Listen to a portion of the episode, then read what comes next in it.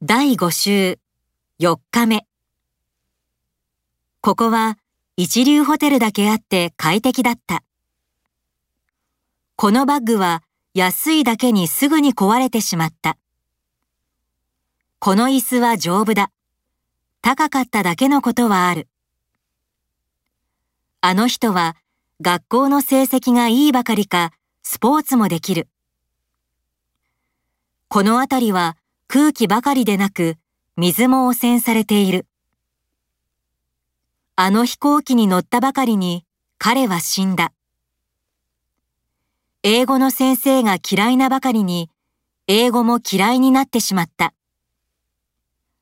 その映画は日本のみならず外国でもよく知られている。この料理は味が良いのみならず見た目も美しい。子供のみか大人もこのゲームにハマっている。